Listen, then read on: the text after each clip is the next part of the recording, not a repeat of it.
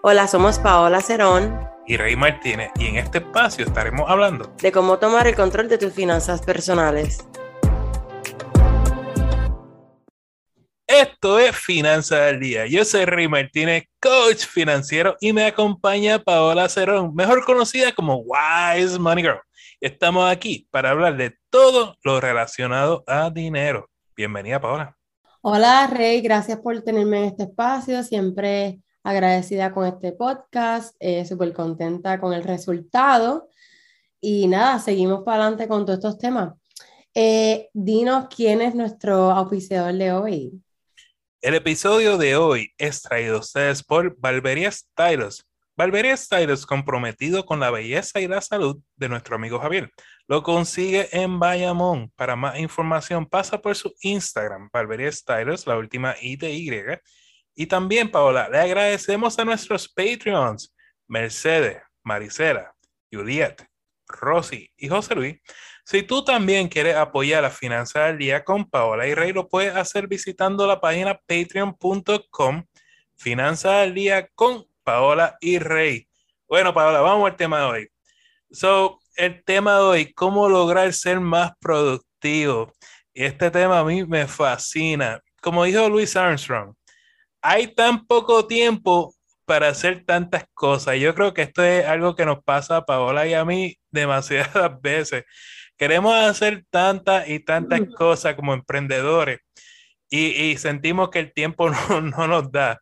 Y esto un poco, yo creo que Paola y, yo nos vamos a estar hablando nosotros mismos hoy y si de alguna forma esto te ayuda, pues magnífico. So, no conozco persona más productiva que tú. O sea, vamos a empezar por ahí. so, empezamos por, la, por lo básico. Y, y esto a mí me pasa, Paola. Tengo que aprender a establecer prioridades antes de comenzar a ejecutar, porque si tú ves mi calendario, y es que uno quiere hacer tantas y tantas y tantas cosas, que yo he aprendido a, establecer prioridades, decir, bueno, ahora mismo yo quiero hacer el podcast, quiero mantener el Instagram, quiero hacer el TikTok, quiero hacer el curso, quiero... Entonces uno dice, con calma, vamos a establecer prioridades y vamos a partir de ahí. ¿Qué tú opinas, Paola? No, definitivamente coger una cosa a la vez, porque a veces cuando tú quieras hacer ocho cosas a la vez, hay una, hay, de esas ocho, la mitad te van a salir mal. Y eso es un problema que yo tenía antes, o sea, que yo no sabía cómo organizar las tareas por importancia. Ahora yo me siento y digo, ¿de qué es lo primero que tengo que salir? ¿Qué es lo más que me urge? Y ahora, yo no sé si a ustedes les ayuda, pero por lo menos yo empecé a hacer notitas. Y yo tengo unas notitas en la semana y yo digo, ok, pues esta semana, en vez de lograr 20 cosas, voy a ponerme tres. ¿Cuáles son las que me quiero, o sea, cuáles son las que me propongo, cómo las puedo lograr y cómo las puedo acomodar, ¿verdad? Porque como yo hablé en mi, en mi red social, a veces uno no está tan, yo no estoy tan activa como Rey, pero yo tengo clientes detrás, tengo un work behind, so tengo que cerrar unos clientes y digo, pues tengo que esta vez enfocarme en cómo voy a organizarme con el podcast, con el curso de préstamos estudiantiles que tengo con Rey y con mis clientes.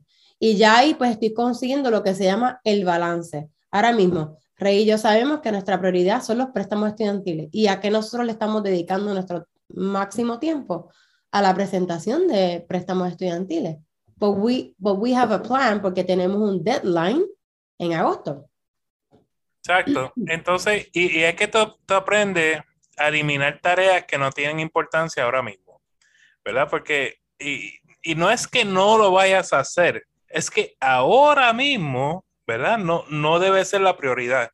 Y, y, como dice Paula, nuestra prioridad personal nosotros como emprendedores viene siendo el seminario que viene ahora el 8 de agosto de préstamos estudiantiles 101. Pues estamos enfocados en eso. Obviamente hay unas cosas adicionales, porque tenemos que seguir grabándolo, tenemos que seguir subiendo el Instagram, tenemos que seguir con nuestras vidas personales, tenemos que, ¿verdad? Y, y priorizamos, y esa es la forma. No, y la vida personal es importante, o sea, yo, yo le he bajado un poco la salida, pero para mí, pues, eso también es prioridad, eso también va en calendario. Sí, entonces, en base a esas prioridades, pues, creamos una agenda para hacer los trabajos, y, yo creo que para ahora, en los últimos meses he aprendido que mi vida corre alrededor de una agenda, ¿verdad? Y que me diga Paola, Paola, si no está en la agenda, olvídate, no lo voy a hacer. Si no está en el calendario de Rey, pues, y no te, y no te lo envío, es que no va. Este, otra cosa que me gustaría este, hablar es eliminar las distracciones o cosas que no, que, que no nos aporten.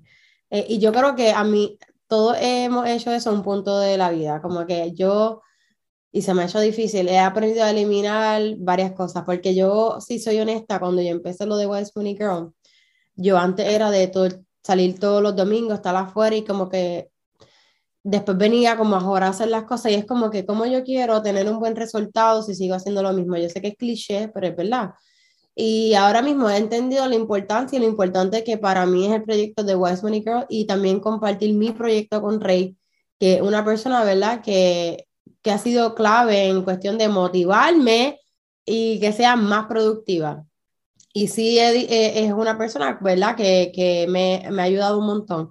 So, he podido eliminar algunas cosas que como que balancear ese tiempo está bien, me gusta, los que me conocen saben que yo no paro la pata, me gusta salir pero sí me he controlado en el sentido de que pues yo quiero lograr unas cosas con Wise Money Girl, pues déjame eliminar ciertas cosas, no del todo, pero tener un balance para poder crear esa agenda y tampoco estar tan cansado y tan ahora, porque Rey, sabe, sabemos que nos tenemos que eh, descansar. Eh, dormir es bien importante. Yo sé que hay veces que hay emprendedores que dicen, no, levántate a las 4 de la mañana, esto, lo otro. Mira, la hora porque te levantas a las 3, a las 4, o sea, esta es mi opinión no vas a ser ni más ni menos emprendedor. Tú tienes que tener tus horas de descanso, ¿cierto o no, Rey? Sí, no, yo de nuevo volvemos. Yo soy una persona que, que me calendarizo. He aprendido, ¿verdad? Por los años. Sí, no, ¿por qué? Porque si no lo hago así, no establezco prioridades, tengo que sacar tiempo para las personas, ¿verdad? Sesiones de coaching, tengo que sacar tiempo para ti, para los podcasts, tengo que sacar tiempo para, ¿verdad? Hacer mis cosas.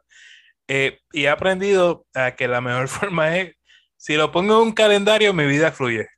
Si no está en mi calendario, olvídate que no lo voy a hacer. A menos que sea una emergencia, pues dejo lo que estoy haciendo y vamos. Pero eh, esa organización es importante y no importa, yo llega a veces la hora, y, lo vamos a discutir ahorita, acuesta temprano, acuéstate temprano para que te levantes temprano. Si te funciona, oye, amén, te funciona contigo. Eh, hay personas que no le funciona, pues y, con eso dicho, es importante crear un ambiente, que, un ambiente que te inspire. ¿Qué quiero decir con eso? Hay veces que estamos en un mismo ambiente tóxico, porque no hay otra forma de decirlo. Y, y tenemos, si, si, tú sientes que te crea donde tú estás haciendo tu, tu emprendimiento, no te ayuda ese ambiente, simplemente muévete. muévete a una cafetería, vete a algún lado que, que, o al aire libre, algo que, hasta en la playa y te conectas del hotspot. Sí, sí, o sea, lo que sea, pero muévete, porque... No, y un punto, eh, sorry que te interrumpa, pero también entender que es calidad, no cantidad. A veces yo y Rey me, yo quería hacer 80 cosas a la vez, pero o sea, de que, yo, de que vale que yo haga 80 cosas, no esté en el ambiente correcto y las haga mal. Y la calidad no sea, enfócate en el step by step y eso de que dijiste del ambiente, en verdad, es bien importante. A veces hasta en tu casa, mira, yo soy una loca, a veces yo cambio el setup de mi oficina y cosas. Yo no puedo ver la misma cosa en el mismo sitio más de cinco meses. Yo siempre estoy cambiando. Y esto suena bien cliché, pero también tener un área limpia. Rey sabe que si mi, que si mi casa está desorganizada, yo no puedo grabar. O sea, yo no puedo tener 20 cosas en la esquina y eso me pasa hasta para trabajar. Mi área tiene que estar impecable, tiene que oler este, rico, eh, son estúpidos, pero son cosas que aunque uno, uno no las dice ahí como que todo el tiempo, pero son cosas que influyen. O sea, Rey, ¿tú te sentirías como que cómodo estando en tu casa y teniendo como una montaña de ropa atrás, una trastera? ¿Tú podrías grabar un podcast así versus con tu casa limpia, que huela bien, que verdad, que esté organizada? Tienes toda la razón, por eso ese ambiente es necesario, o sea, y, y por eso es que siempre decimos, procura estar en una posición que te permite enfocarte, porque hay, eh, hay cosas que, hay, sitios que simplemente no te permiten enfocarte. No, no puedes grabar un podcast en un medio de juego de baloncesto, no puedes grabarte un podcast si la casa está desorganizada, no puedes, haz lo que sea necesario que te permita enfocarte. Hay mucha gente gritando, ponte en una posición donde te puedas enfocar en tu trabajo como dice Rey, busca tu ambiente, busca tu sitio, busca el sitio que te haga conectarte, que te haga concentrarte, que... como, como comenzamos diciendo, a una sola, una sola tarea a la vez y, y como dice el eslogan de, de, Nike, just do it, hazlo. Uno, uno pensaría que, que, nuestras vidas son bastante fáciles, la gente me dice, ah, eso es fácil, eso de grabar y subir contenido. Esto es un trabajo a tiempo completo. Y, y, hay veces que cuesta, pero eh, hay una responsabilidad detrás, hay personas que esperan de uno, ¿verdad? Hay unos seguidores que esperan de uno y uno tiene que sacar lo mejor de uno, aunque no esté en mejor humor o, estado mental para hacerlo, y hacerlo. O sea, de la mejor, tratar de hacerlo la mejor calidad posible y just, just do it, tú sabes. No, totalmente de acuerdo. Este, vamos, el, para ir cerrando, la conclusión de este tema para ser productivo es, busca un ambiente donde te sientas cómodo. Eh, corta las cosas que te distraen siempre rodéate de personas que, ¿verdad? Que te hagan ser mejor persona y que te apoyen, porque hay veces que a mí yo desaparezco, pero mis amistades, por lo menos las que yo tengo a mi alrededor, entienden como que, ah, pues Paola está grabando, como que tienen que respetar tu crecimiento. Y otra cosa, eh, establecer prioridades, like, que estas, vamos a hacer, yo quiero que ustedes hagan un ejercicio la semana que viene o, o mañana, a una listita de tres cosas que tú quieres lograr la semana que viene y empieza a trabajarlas poco a poco y ponle como que cuál es la más importante hasta la menos importante y enfocarse en la calidad, no en la cantidad. Si pusiste tres y lograste dos, pero esas dos están súper bien, o hasta una que, wow, la mataste, estás bien. Y hay que enfocarse, y como yo, yo soy creyente en esto, enfócate en balance y no en producción. Sé, sé una persona balanceada, pero porque es que te va a volver loco querer sacar 80 cosas a la vez. Balanceate, vida, trabajo, haz todo, pero de forma balanceada. ¿Cómo está mi gente maravillosa el día de hoy? Espero que todos se encuentren muy bien. Hoy voy a responder una pregunta que me llegó por redes sociales y dice así. ¿Puedo confiar 100% en Credit Karma? Vamos a responder esto.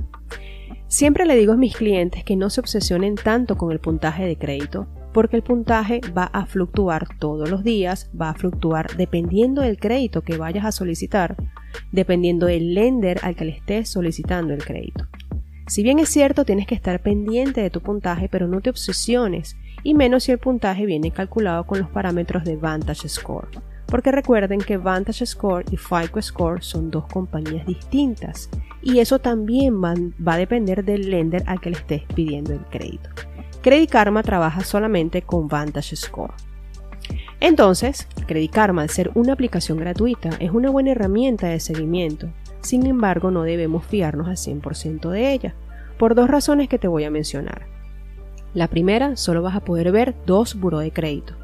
Y la segunda es que la forma en que muestra la información no es suficientemente organizada, porque normalmente la suele mezclar con publicidad, He tenido clientes que tienen Credit Karma y sin embargo no entienden la información que les muestra. Por otro lado, al ser gratuito, ellos ganan dinero por medio de la publicidad. Todos esos lenders que salen en la aplicación ofreciéndote préstamos tienen convenios con Credit Karma. Entonces esto nos dice que ellos negocian nuestra información una vez que metemos nuestros datos en su sistema. Es por eso que a veces cuando hacemos un aumento significativo de nuestro puntaje de crédito y es detectado, comienza a llegarnos mucha publicidad ofreciéndonos préstamos. No quiero decir que Credit Karma sea el único responsable de esto. Ojo con eso. También tú eres responsable de tu información, porque tienes que estar pendiente dónde colocas tu información personal. Credit Karma lo recomiendo como un app para monitoreo de crédito mensual, siempre y cuando no tengas problemas con tu crédito. Sin embargo, les voy a contar algo. Hace un par de años le presté mi computadora a mi hijo. Él estaba jugando este jueguito que se llama Minecraft. No sé qué sucedió y un hacker entró a las cuentas y vació todas mis tarjetas de crédito. Me di cuenta fue porque el banco me envió un mensaje con sobregiros en las tarjetas. Entonces yo siempre confío más en las apps de pago. Con ellas, aparte del puntaje, tienen también otros servicios adicionales, como es el monitoreo de identidad, también cuenta con un seguro de protección de identidad, entre otros beneficios. Ahora, si tú tienes problemas con tu crédito y entraste a un proceso de restauración de crédito, yo siempre recomiendo pagar una app mensualmente mientras estás en el proceso. porque te va a permitir ver los cambios que se van a ir dando mientras arreglas tu crédito. Además que te va a mostrar tu informe de crédito mucho más organizado y más fácil de leerlo y entenderlo. Espero haber respondido tu pregunta. Mi nombre es Vanessa Vilés y represento a Credit Education FICO. Nos consiguen como arroba Credit Education FICO. Estamos aquí para servirte. Cada podcast estaremos contestando al menos tres preguntas que nos llegan tanto por el podcast o por las redes sociales. Y aclaramos, que toda información es para uso educativo. Siempre consulten con un asesor financiero o con una entidad bancaria antes de tomar cualquier decisión financiera. Bueno, Rey, este, tenemos estas preguntas y la primera es de MCM y dice así, yo tengo que tomar un préstamo estudiantil para comenzar mi maestría y esto me tiene preocupada. Ok, MCM. Lo primero que tienes que hacer, que yo creo que la gente se va a cansar de yo repetir esto en los podcasts, pero mira, lo primero que hay que hacer es eh, hacer un research de tu carrera, ¿verdad? Eh, saber cómo, cómo paga esa carrera en el mercado, eso es lo primero que yo haría. Segundo, yo me reuniría con mi loan officer, ¿verdad? Con mi loan, ¿verdad? El loan servicer, perdón, de, de los préstamos estudiantiles y este, entender los préstamos. Ahí nosotros tenemos un curso que te puede inscribir donde nosotros hablamos de los tipos de préstamos estudiantiles, porque hay distinto. Hay que ver si tú necesitas un subsidiado, si es uno no subsidiado, si lo quieres eh, direct, si lo quieres con tus papás o porque quieren poner una firma, que es el Parent Plus, que aclaramos que si un papá que nos está escuchando, tú vas a ser, ¿verdad? El cosigner del préstamo estudiantil de, de tu hijo, tienes que tener una, un buen crédito y si te va a afectar en el crédito y tienes que comenzar a pagarlo right away desde el desembolso. So, tú tranquila, no te preocupes y eh, te exhorto a que te inscribas en nuestro curso de préstamos estudiantiles o la otra opción que tienes es escribirme directo a mí, Wise Money Girl, a través del DM con tu nombre, información y hacemos un, un meeting porque pues cosas así pues tenemos que sentarnos y darte detalles específicos, pero we are so happy to help you.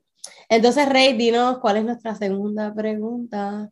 La segunda pregunta viene de parte de Naina. ¿Por qué los bancos no hablan tan claro como ustedes? Bueno, vamos a explicarte algo, Naina. Mira, pues la idea de un consejero financiero, como lo es Paola y lo soy yo, un coach, es tratar de, de simplificar toda esta todos estos idiomas que usan los bancos bien complicados para personas pues que lo entiendan normal, sea, que, que no lo vean, eh, esta, que entiendan las consecuencias de los préstamos, que entiendan los tipos de préstamos, que entiendan cómo saldar sus deudas. Y, y, hemos estudiado esto eh, con la idea de que podamos digerirlo para poder transmitir un mensaje claro y preciso y que ustedes lo puedan entender y que sea beneficio para ustedes y que al final del día tú, tú termines diciendo esto mismo. Wow, si esto me lo hubieran dicho hace 20 años atrás, ¿tú sabes cuánta gente me ha dicho eso? Rey, si esto me lo hubieran dicho cuando yo tuviera 18, tú sabes el cambio que esto hubiera hecho en mi vida. Y, y hablando de esto, eh, miren, yo soy de los que creo que yo creo eh, en nuestra educación pública, yo creo que debemos poner una clase de finanzas personales ¿Por qué? Pública y, privada, las dos. Pública y privada. ¿Por qué?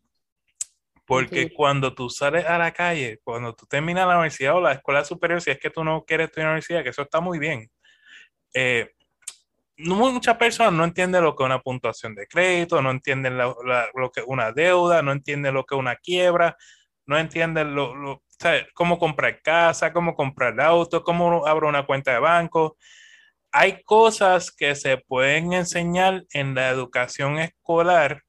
Obviamente, los padres tienen que envolverse, ¿verdad? Porque ustedes, vamos, si tú tienes un hijo de 8 años, ya comienzan a hablar de cómo la importancia del dinero, que el dinero no cae de los palos.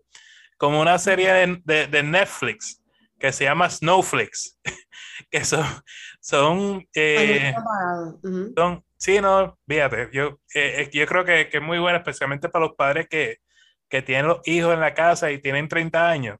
Yo creo que les toca ver esa serie. Eh, porque son hijos que tienen 30 años y dependen completamente de los padres.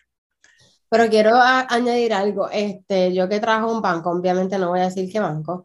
Eh, los bancos tienen ciertas regulaciones y, las o sea, y estas regulaciones sirven y los bancos tienen que utilizar ciertos términos. Hay términos que el banco, cuando está con un cliente, no los puede, eh, no los puede usar, pero sí es un, sí estoy de acuerdo con ella que es un lenguaje complicado, pero tú siempre que vayas a adquirir un producto financiero, se supone que la persona que te está orientando te explique, como dijo Rey, las cláusulas, eh, qué, producto tú estás ofreciendo, qué es lo, si tienes unos fees, cuánto te van a cobrar si hay un overdraft, todas esas cosas, por dar un ejemplo. Pero que sepas que hay regulaciones detrás de, las personas, o sea, detrás del banco, que pues, y hay un, ¿verdad? Eh, hasta el departamento de mercadeo, que son, ¿verdad? Los que se encargan para que estos productos se vendan, tienen un cierto protocolo. Pero tú siempre que tengas una duda en el banco, tú preguntas desde la A hasta la Z, tú olvídate. Pero tú no te vas y no firmas nada hasta que tú entiendas el producto que tú estás adquiriendo. No, entonces quería, para terminar de, contestar la pregunta, y, este es un mensaje más a los padres que, a los más jóvenes. Esto no es culpa de los más jóvenes. Los padres. bueno, pero los jóvenes van a ser padres en un futuro, si sí, el padre. Tú tienes que, si la tú notas que la educación escolar no está enseñando a tu hijo de finanzas personales, tú tienes por obligación que enseñarle a tu hijo de finanzas personales.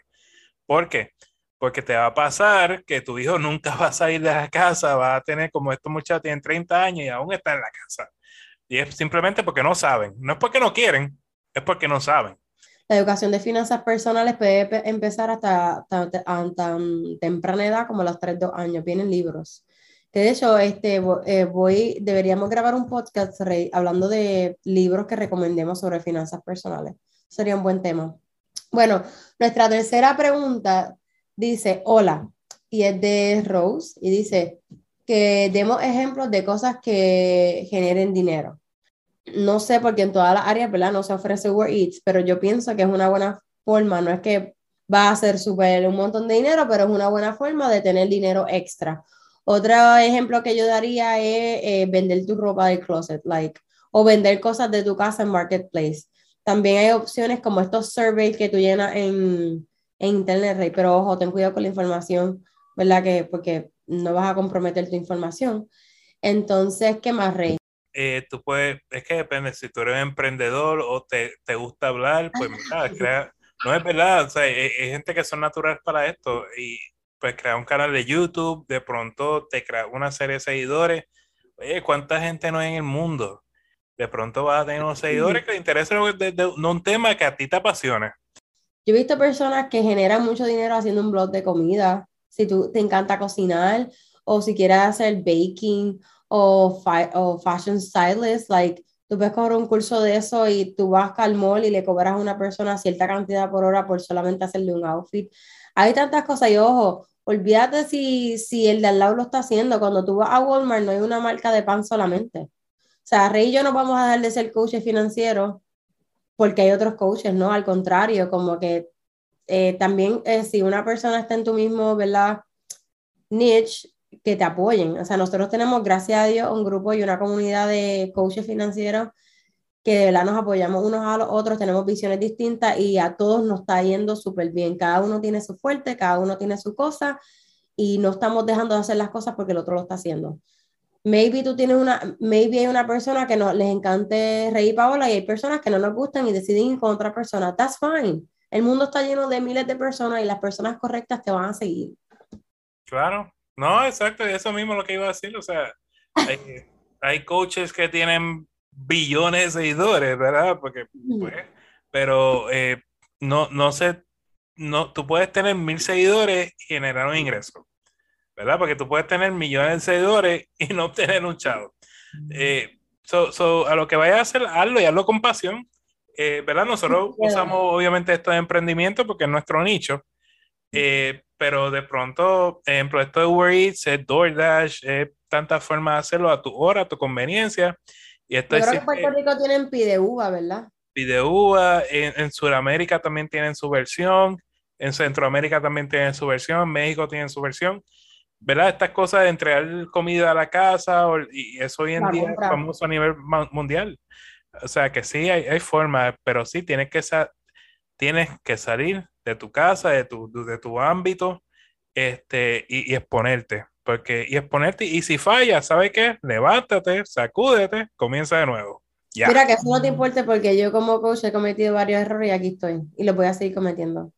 Pero de eso se aprende.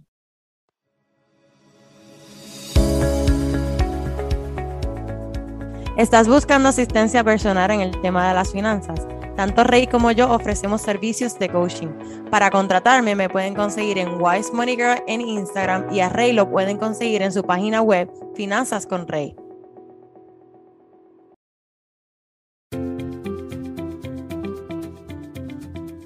No importa lo lento que vayas, mientras no pares. Confucio.